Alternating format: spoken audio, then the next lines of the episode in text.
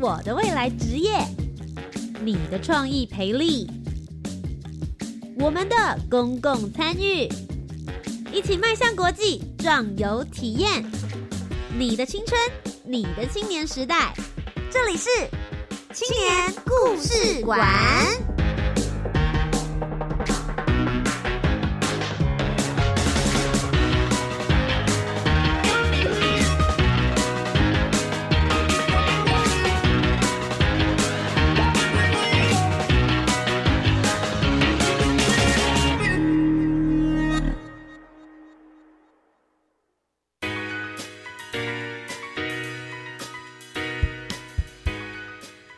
我的听众朋友，大家好，大家晚安，欢迎来到由教育部青年发展署以及教育广播电台所共同制播的青年故事馆。我是节目主持人涂杰，很开心呢，又在每周三晚上的七点零五分到八点钟，又在教育广播电台和大家相见喽。我们继续呢，这个礼拜也来听很多优秀青年的好。故事，今天呢为大家带来故事的呢是高雄旗津的永安发青年团队，他们在做的事情呢，其实就是在丰富的人文底蕴的旗津，他们找到了一个老屋子。一开始的时候看到，觉得说哇，这样子这么有历史、有故事的地方，怎么会成为了一个废墟？好可惜哦。不如我们就来整顿它吧，就以这个屋子呢来作为起始点，逐步慢慢的活化了老屋，融入了当地的历史、地理，还有它的文化特色，同时之间呢去串联在地的居民，还有很多的青年，大家嘿，一起来到高雄奇经吧，把他的热情。真正呢化为可以被实现的创意，来翻转这个全新的社区。那这一次呢，为大家带来的这个计划，其实也是教育部青年发展署的青年社区参与行动二点零 Change Maker。我觉得这它的理念。跟刚好这个计划要做的事情就是不谋而合。他们希望呢，可以用青年的观点，还有他们的专长，将他们非常非常 focus 以及自己所关注的社区议题，好好的拿出来来讨论，并且来做出一些全新的改革。那永安发团队呢，其实在高雄迄今已经深耕了四年的时间了，已经做出了相当的成绩哦。我们就一起来听听他们的负责人吴俊杰也。就是辛巴到底在这四年之间做了一些什么样子的计划？他的行动力真的感染到了高雄以及高雄以外的这些人了吗？一起来听听他的精彩故事。马上就进入今天的单元——青年行动，I Care。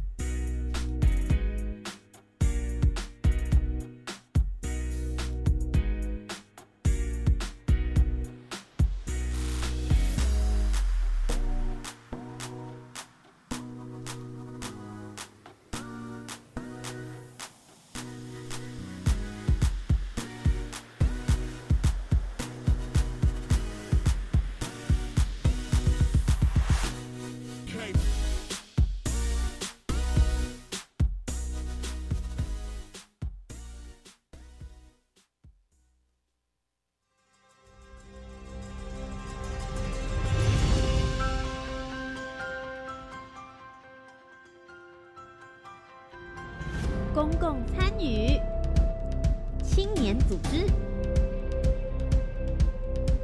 志工服务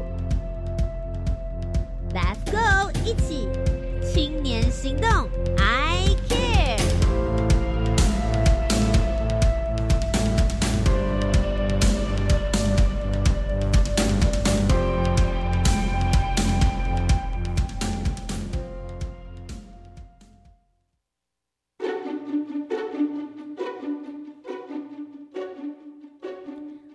到由教育部青年发展署以及教育广播电台所共同制播的青年故事馆。我是节目主持人涂杰。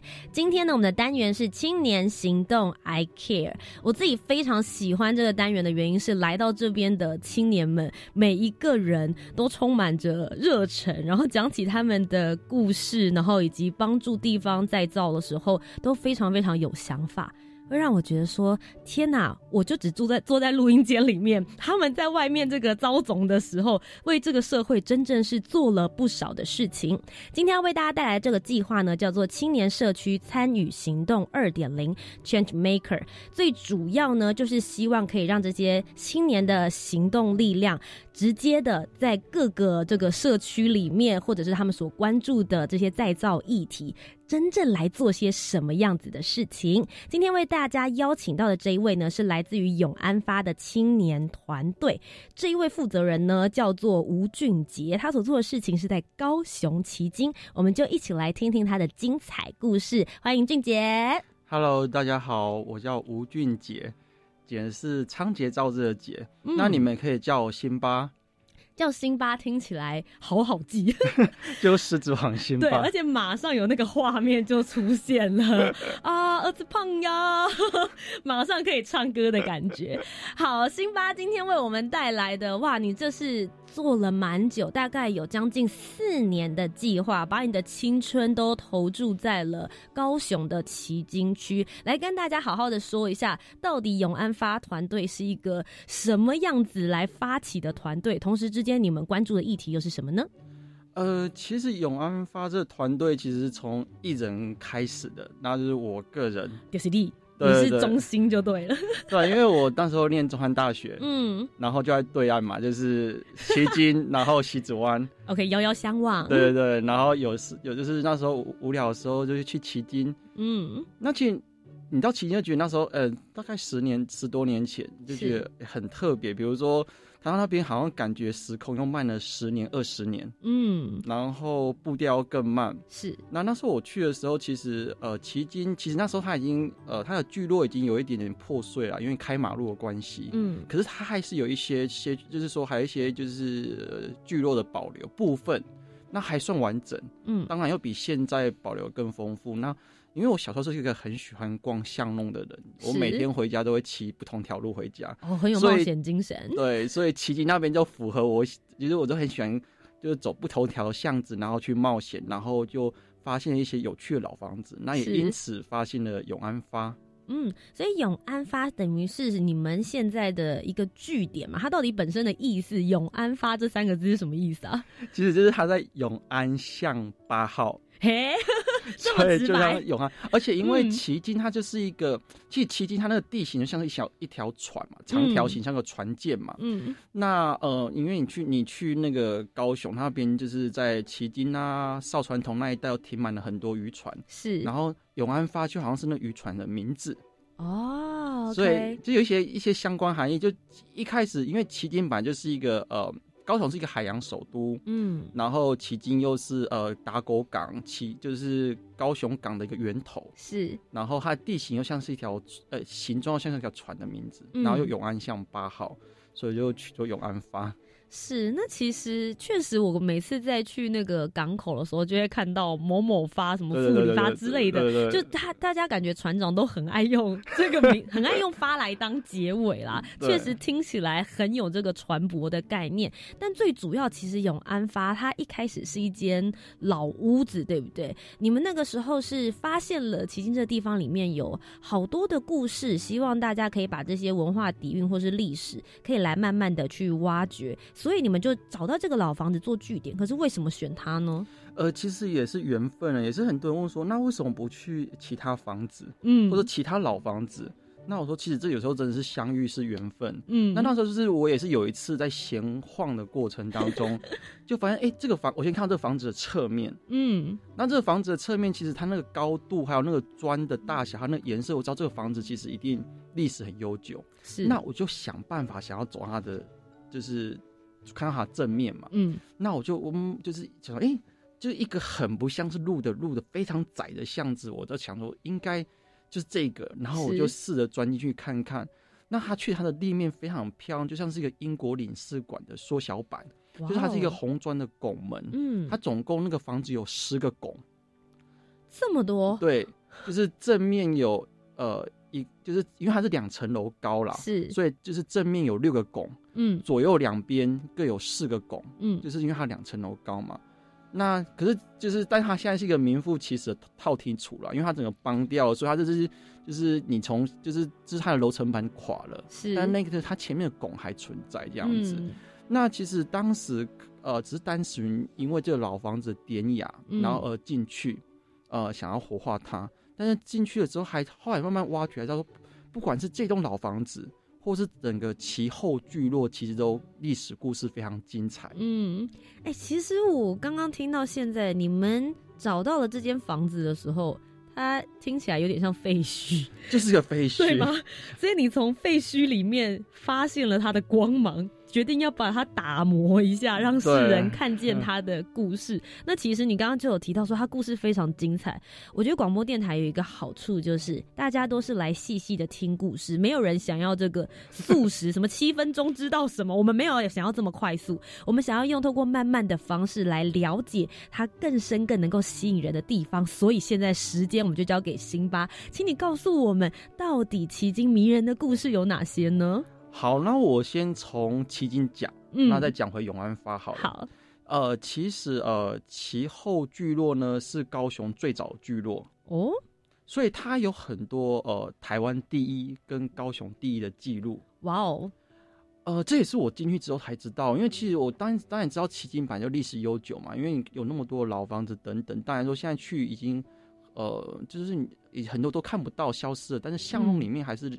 呃，留留存了一些的风韵这样子是。呃，我先说好了，呃，它是我们台湾最早接受西方医学的地方，是，所以，所以是是是高雄这边哦，没有，就是也是全台湾，对，高雄旗津也是全台湾的意思。大家有大家可能以为是淡水马街嘛，对，但是其实没有，是呃，其后旗津其后的玛雅各牧师当时从其后登陆了。哇，所以反而它其实是这个医学最早进入台湾的地方。是，所以它曾经也有呃台湾最早的礼拜堂，嗯，在其后山上，然后也有台湾最早的教学医院，是穆德医院，嗯，都是在其后这边发生的。哇哦，我你没有来讲，我真的不知道，原来发展是从这边最源头，如果追溯回去的话，是是是，所以这个是就是所谓的台湾第一嘛，是不是？那它其实呃。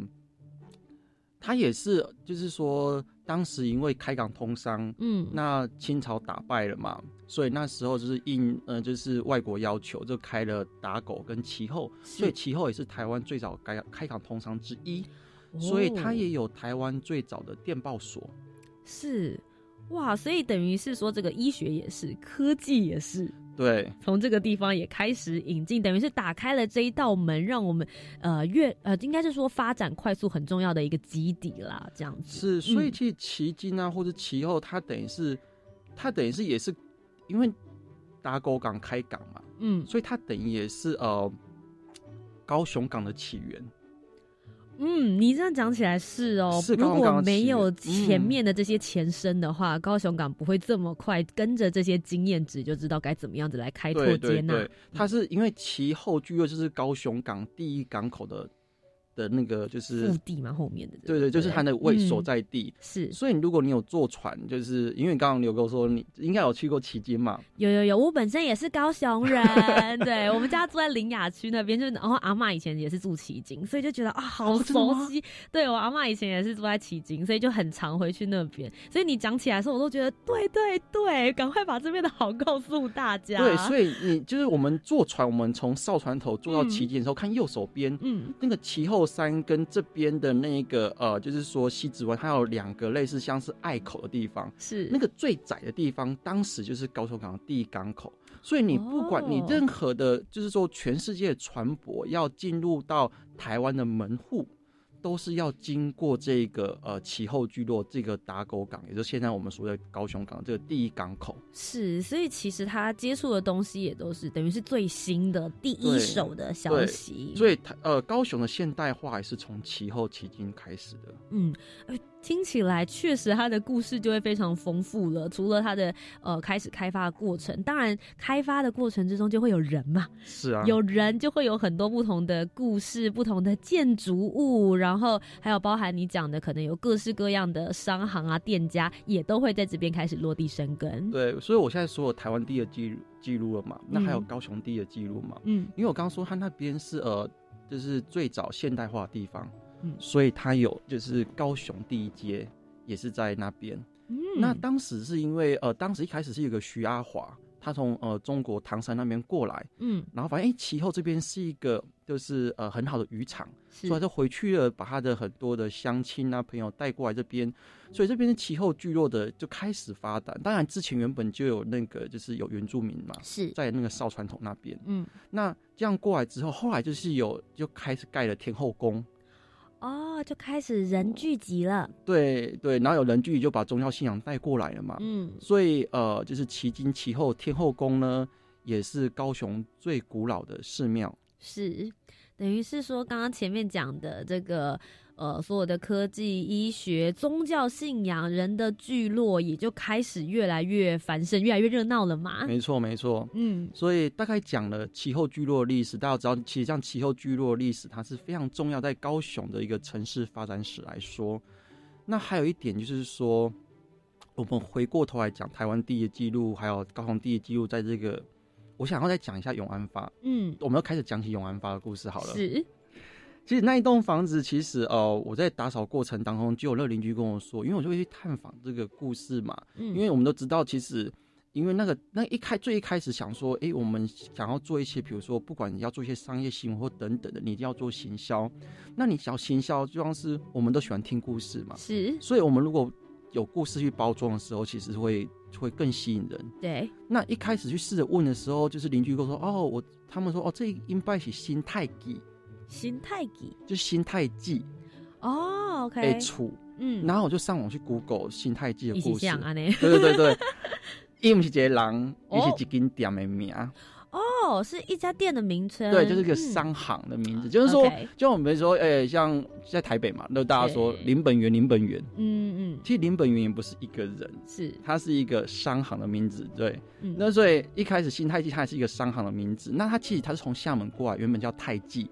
然后到台湾之后，就一个他多了一个新，叫新旧，就新太极的新。嗯，那他其实就这样说好了，就是说我们就是有人说，比如说像林本源开发了北台湾，是。那其实新太极它的历史地位其实是开发了高雄，嗯，因为它开发了其后，那其后又是我刚刚说的高雄的起源嘛，最早的聚落嘛，嗯，现在要从那边开始，那所以他们一开始其实这个家族也蛮有趣的，就是说。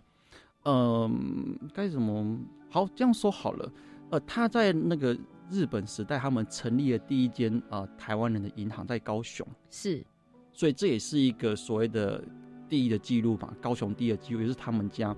那你知道，就是就就就是所以他们那时候这个就是，哎，你们知道现在就是有人听过大众银行吗？就是之前被那个就是。后来被收购了嘛？那大众银行在更早期的时候，他们是他们也收购了一个叫做呃第二信用合作社。是。那第二信用合作社在更早期，其实所谓的高沙信用组合，就我刚刚提的，它是呃在日本时代我们第一个汉人就台湾人成立的银行，在高雄，就是他们家族成立的。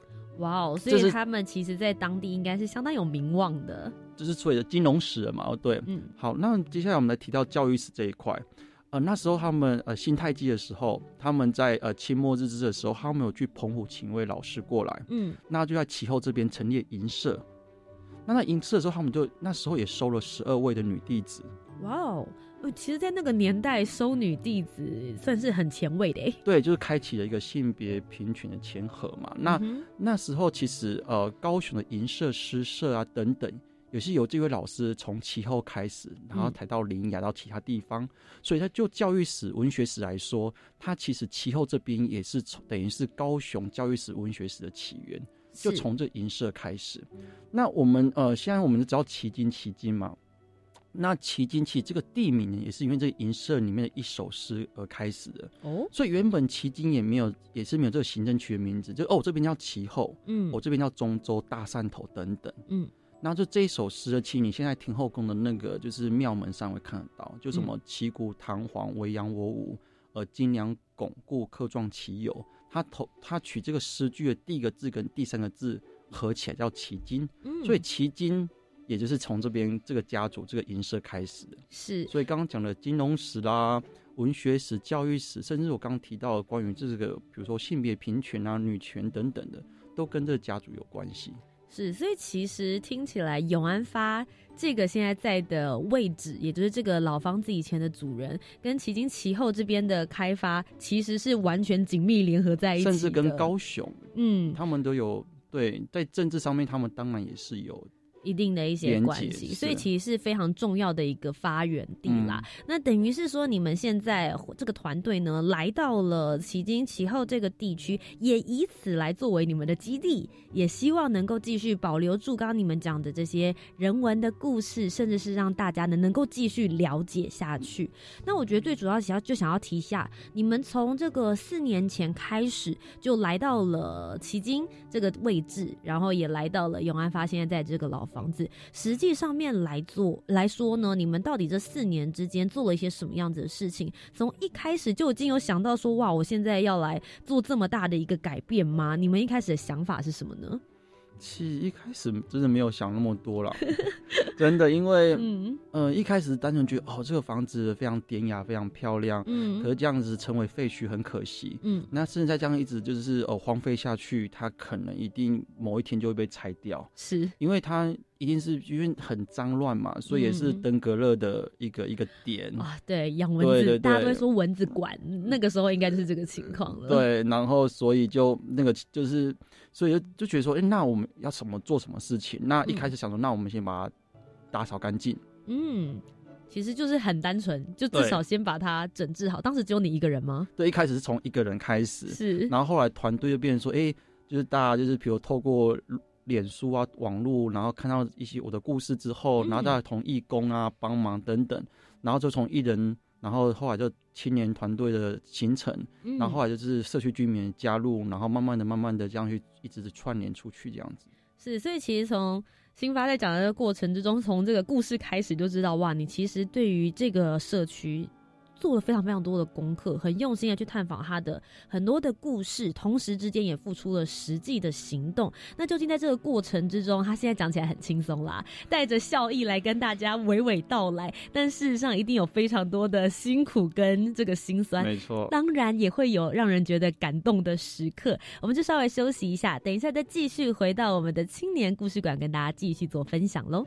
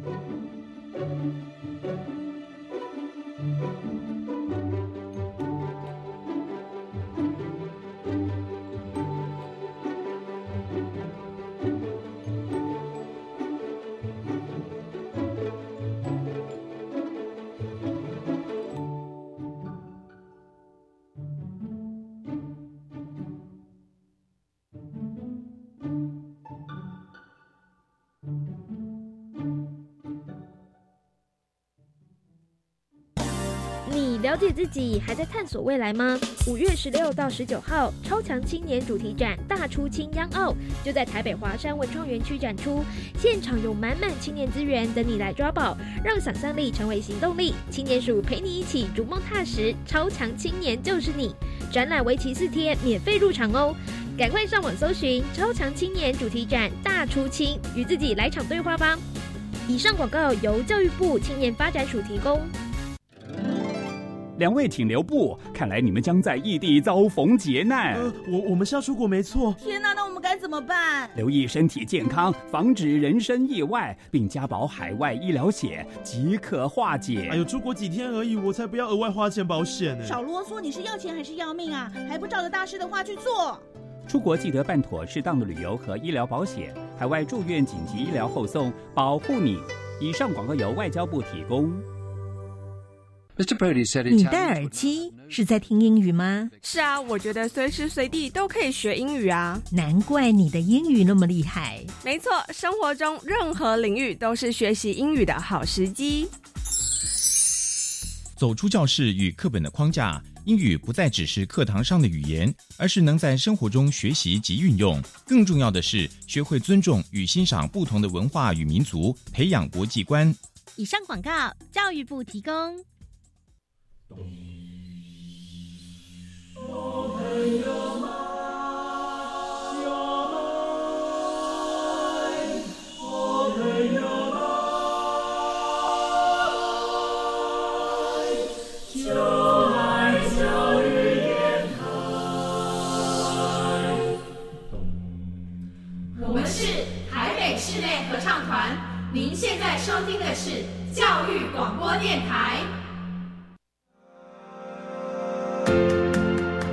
回到由教育部青年发展署以及教育广播电台所共同制播的青年故事馆，我是节目主持人涂杰。今天继续呢，节目要为大家来听听的故事是来自于高雄的奇经其后这一块。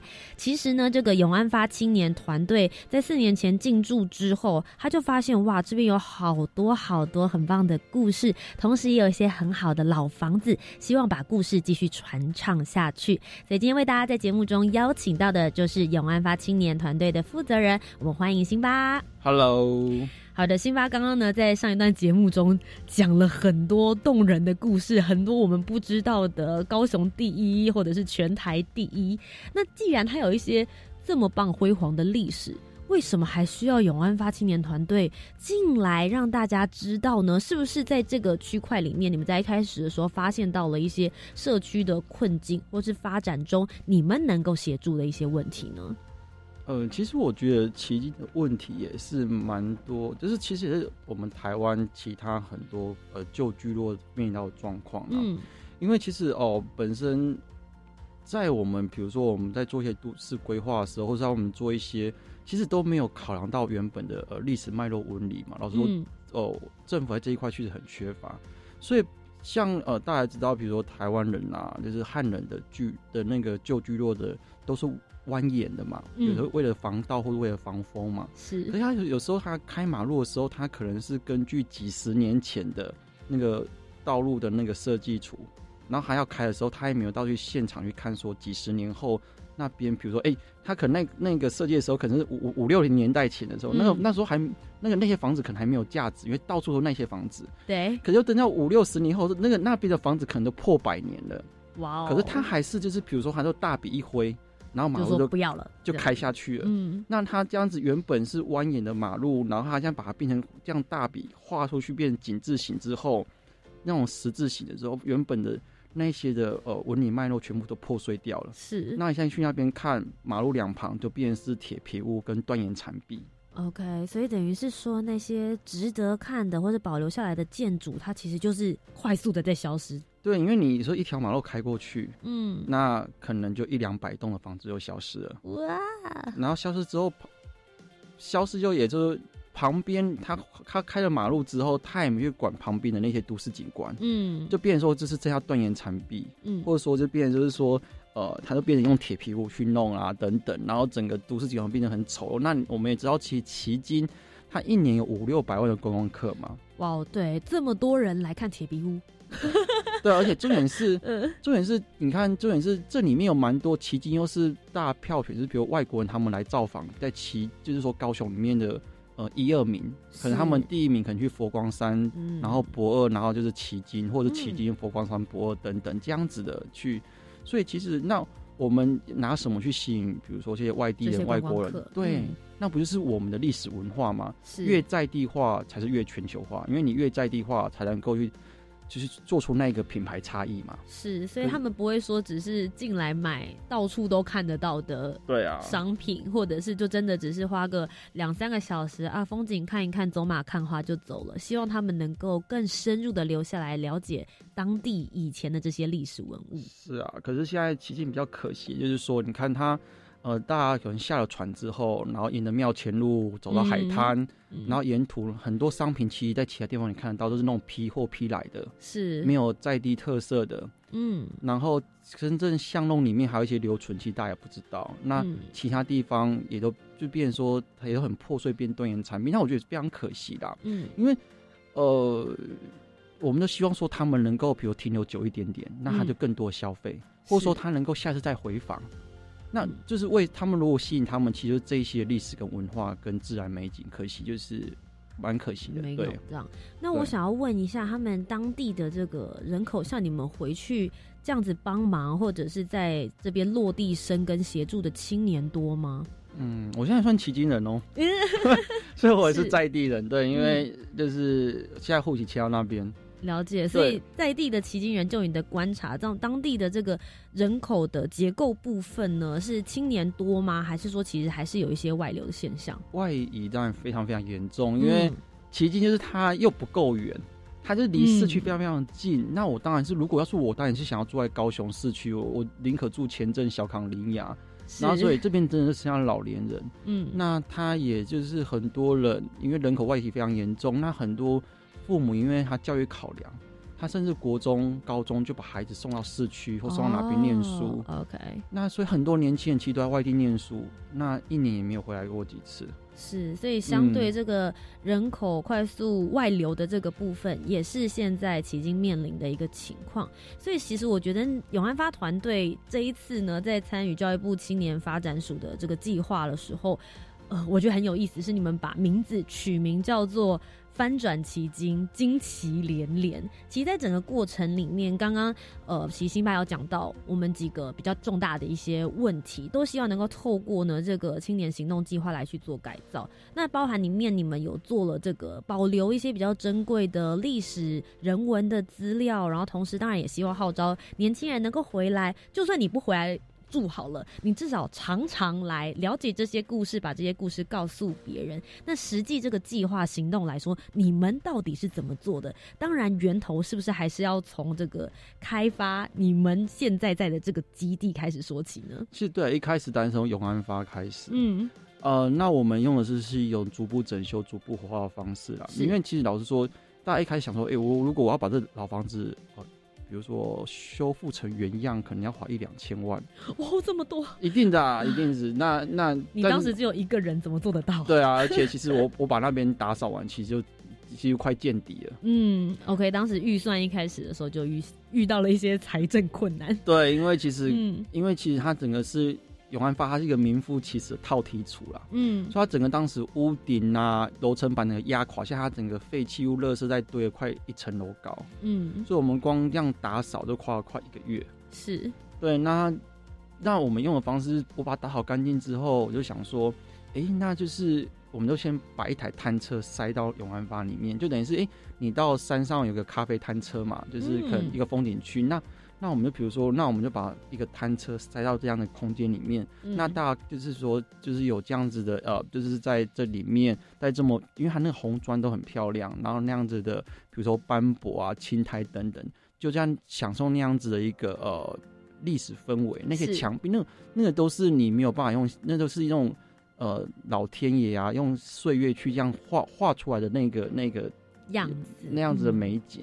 然后这样子从一开始先做低度利用，然后当人进来之后，资源就进来了。是，那我们有资源再去做，再去增加它的，比如说再做一些维修，然后增加它的使用率。嗯，那慢慢的用逐步整修、逐步化的方式。那这样好处有几个，一来是说你一开始你不用就是说花一大一堆钱把整修回原样，然后你就被成本压垮了。嗯。二来是你可以随时根据市场的修正，因为他们回来就觉得说，哎，就是说，哎，他们会给你一些建议嘛，很多访客，嗯，然后他就觉得说，哎，可以怎么样怎么样怎么样，那我们就可以随时做出修正。那三来是这个房子像是有机体。它像是有生命，你每次回来都有有一些不同的改变，是，所以叫做逐步拯救、逐步花的方式。嗯，那其实刚刚有提到说，希望能够把奇经跟其后的这一些。人文底蕴保留下来，那你们透过这样子的方式整修，然后活化，确实保留下来之后，怎么样以此作为根据点，然后开始再做其他更多周边相关的一些发酵呢？嗯，刚我说过，就其实呃，其实奇经已经破坏非气候具有破坏非常严重了。那但是它巷弄还有一些些许保留。嗯，那我们想说就是透过巷弄的串联。把这些单点啊、等等啊，然后给连接起来。我刚好提到，其实很多大马路现在变铁皮屋嘛，嗯，可是其实像比如说像天后宫啊，然后其后山上的其后灯塔跟其后炮台，它是一个很大的一个知名的观光景点，嗯，所以很多外地跟外国观光客会去。那我们想说，他们与其看这一些，就是说，呃，就是走的大马路都是断垣残壁跟铁皮屋，好，何不我们把它拉到巷弄里面，透过巷弄把这些大的点。整个串联起来，那他们整个的旅途都还徜徉在这样子的旧氛围里面。是，所以我们也透过这样呃逐步整修、逐步化的方式，先从永安发开始。嗯，那到去年也有第二个点，就是呃慢空间，是，那是第二个点。那我们今年会有第三个点，慢慢的，然后。然后我们在我们之前的资源盘点，我们它里面有一些古井啊、老树，还有其他建筑等等。然后我们把它就是这样子，整个用这样软性的这样子把它做一个整体的保存，那也是一种跟社会诉求啦。是，其实比较有一种就是点线面的概念。从一开始的时候永安发，然后到一直后面你讲讲的这个慢空间，可以跟我们稍微聊一下这个第二阶段，你们做的慢空间最主要在做些什么样子的事吗？呃，其实慢空间也是跟永安发一样，它就是一个呃套题处，就是也是就是哦本来是很脏乱，那之前屋主把它打扫干净了。嗯，那打扫干净之后，那我们因为其实呃慢空间的主人呐，他是一个新住民，对。嗯，他是呃印尼的，就是呃印那时候也是印尼的汉人，所以他也会讲福建话哦。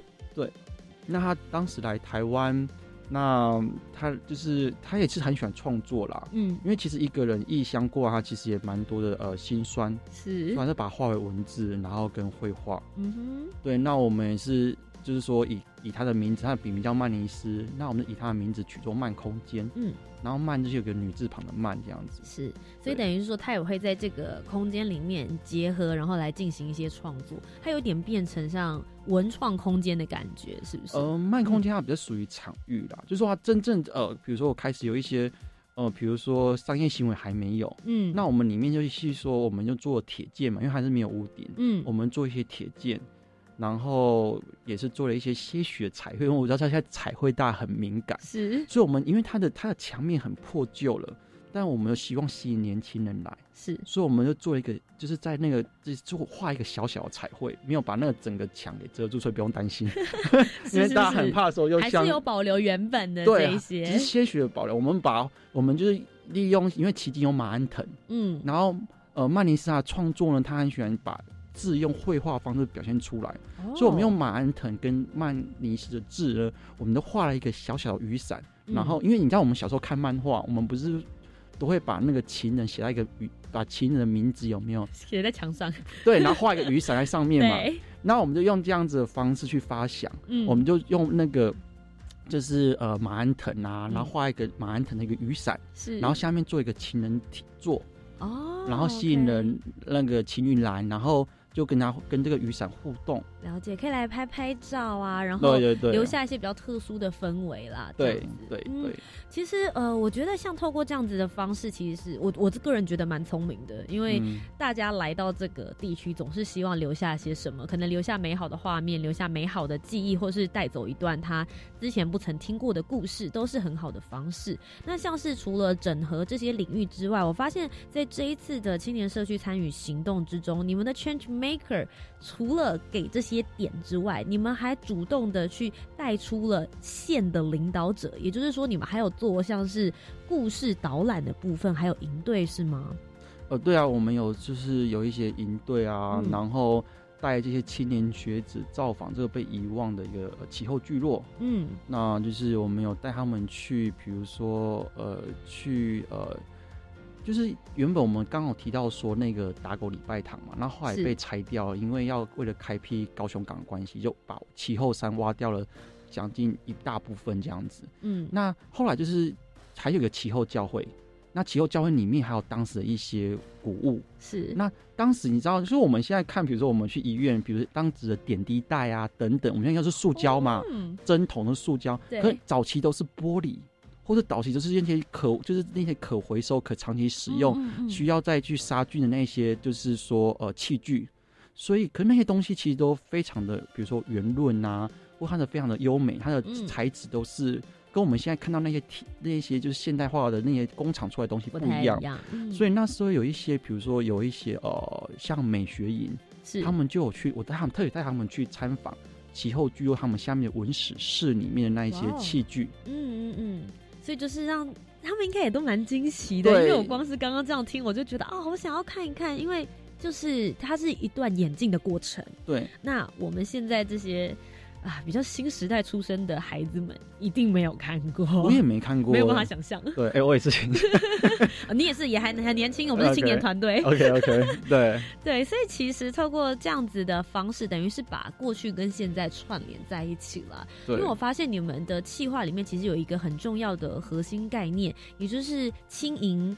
共创老干行职，其实都还是以以前的这些历史故事一路以来的发展作为基地。我们没有丢弃它，我们反而是要让它跟我们这个现在与时俱进的过程之中，两个可以同时平衡的一起保存下去，对不对？对啊，因为所谓老干行职，因为旧场域、历史场域嘛，那个氛围非常优美。其实有人说啊，套听土，然后家徒四壁。什么都没有，但我说 其实他什么没有，他什么都有，因为他那个墙壁那个斑驳，那一个呃，你像有时候去台南的老房子，他们有一些咖啡馆，为了营造那气氛，还故意把墙敲掉。我那边都不用敲，那边就是那样子，就是很天然，对，就是那样子的斑驳，然后那样子青苔，那样子的那一些水质是非常的优美，那个灯光打上去就非常美。是，那半空间也是，永安发也是。那我们在那样的历史氛围里面，那个场域里面，我们有一些新的创作在里面。嗯，对。我觉得讲一个另外一个议题比较现实一些些，在做的这个过程之中一定很辛苦，同时之间你们也必须要开创一些啊，应该说为这个这个聚落。来带来一些新的商机嘛，否则大家会很难继续生活下去。只有理想跟梦想是无法维持的。那呃，其实你们在这个过程之中也开发了不少的所谓的文化商品，对不对？让大家更了解，或者是离开的时候可以带一些属于奇迹跟其后的东西回家。是。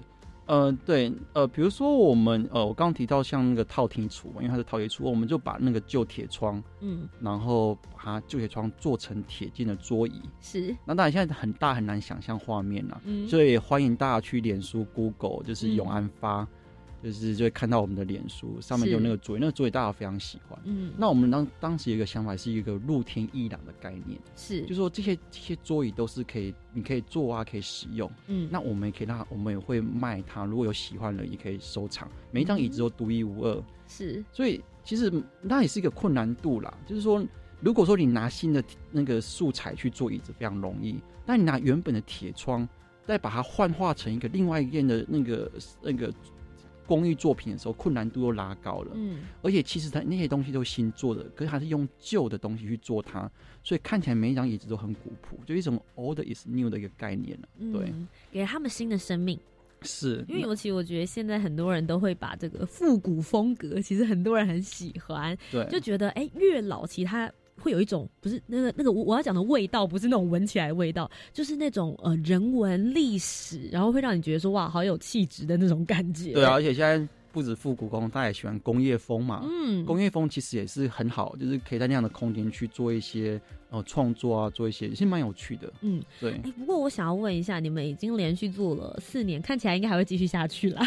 对，今年对是还是有继续新的一些发展。当然过程中刚好已经讲了，还有很多很辛苦的啦。在这个呃，不论是跟大家这个当地居民，你要可能有一些共识，然后你也要跟这个官方来争取预算。当然应该也会有一些让你们很感动的时刻。听说你当时在这个预算见底的时候，有贵人出手救援，是不是？哦，对啊，就是其实那时候就是呃，因为永安发它。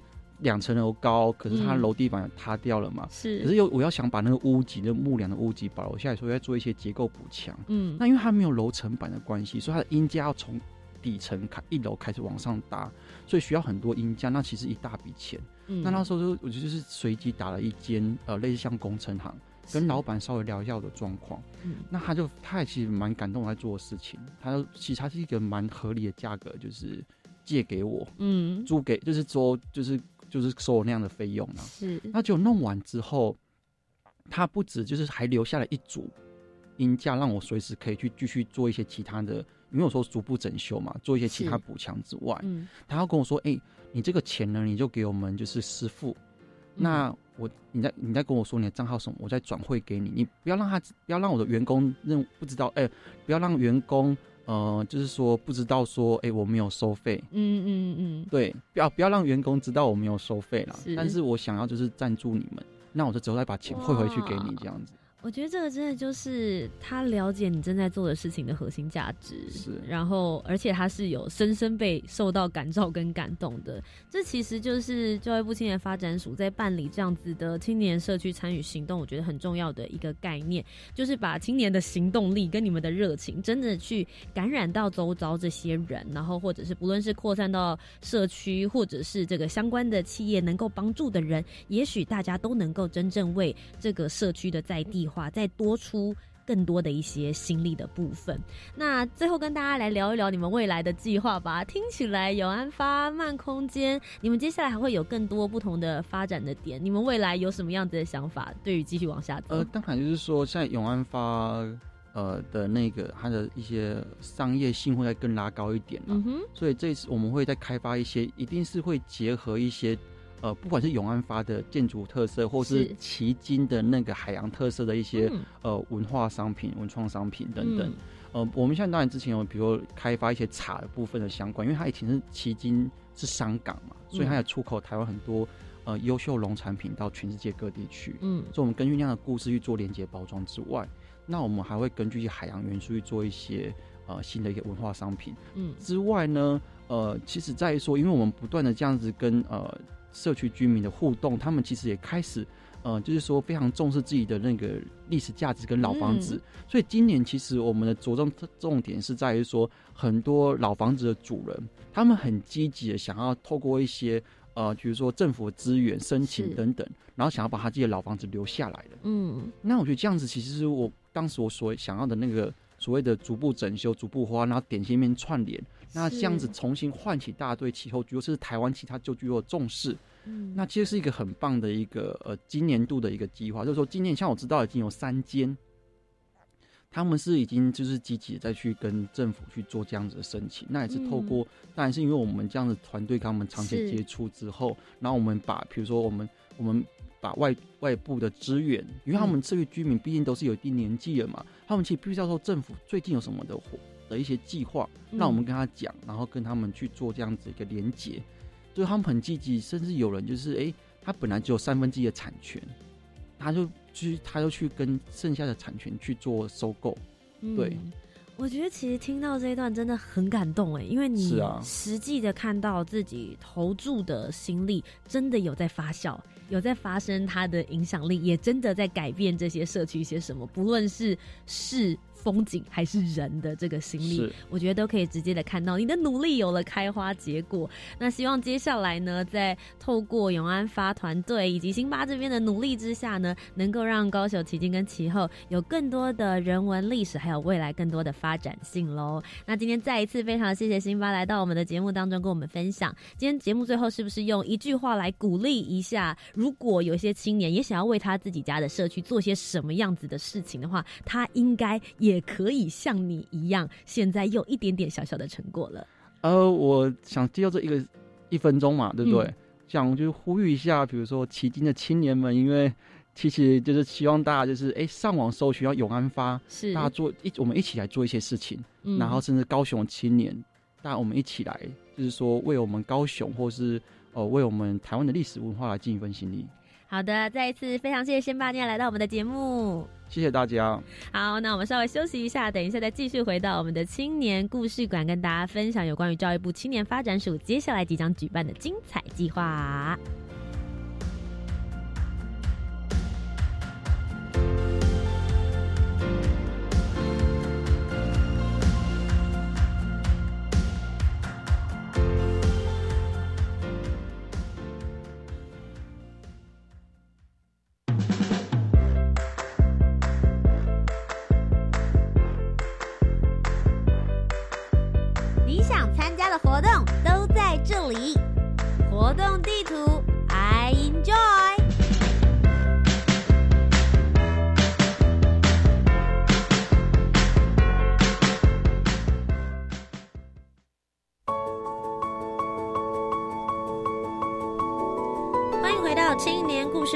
我是节目主持人涂杰，今天接下来呢，要来跟大家聊一聊有关于教育部青年发展署给十八到三十五岁的青年什么样子的好活动可以来参与喽。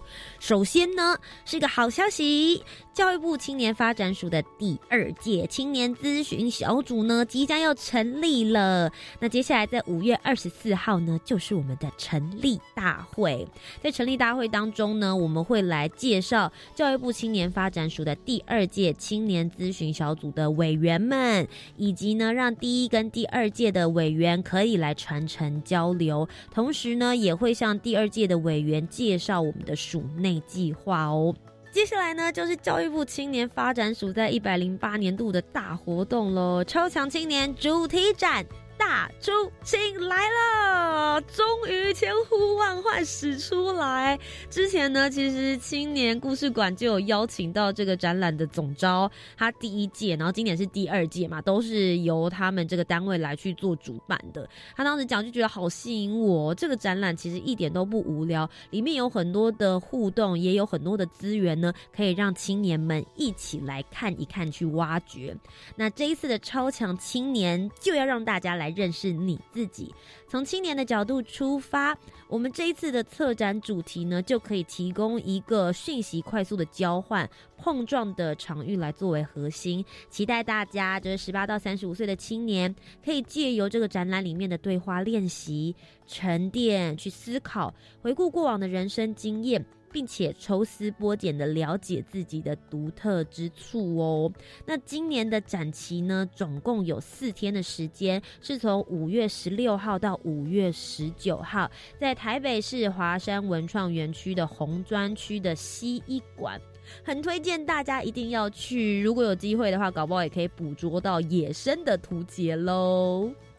再来是青年壮游点的计划又来啦！教育部青年发展署呢，跟非营利组织以及大专校院合作了，全国各地总共设置了五十九个青年壮游点哦，提供了十五岁到三十五岁的青年全年度常态而且深度的在地服务，透过办理文化、部落、生态、农村、渔村、志工、体能等多元的活动，让青年可以来体验台湾在地的生活跟文化，并且提供了壮游的体验资讯等服务，作为青年认识乡土、行遍台湾、随时可以深度学习的入门点。我自己觉得是很棒，因为我也很喜欢旅游。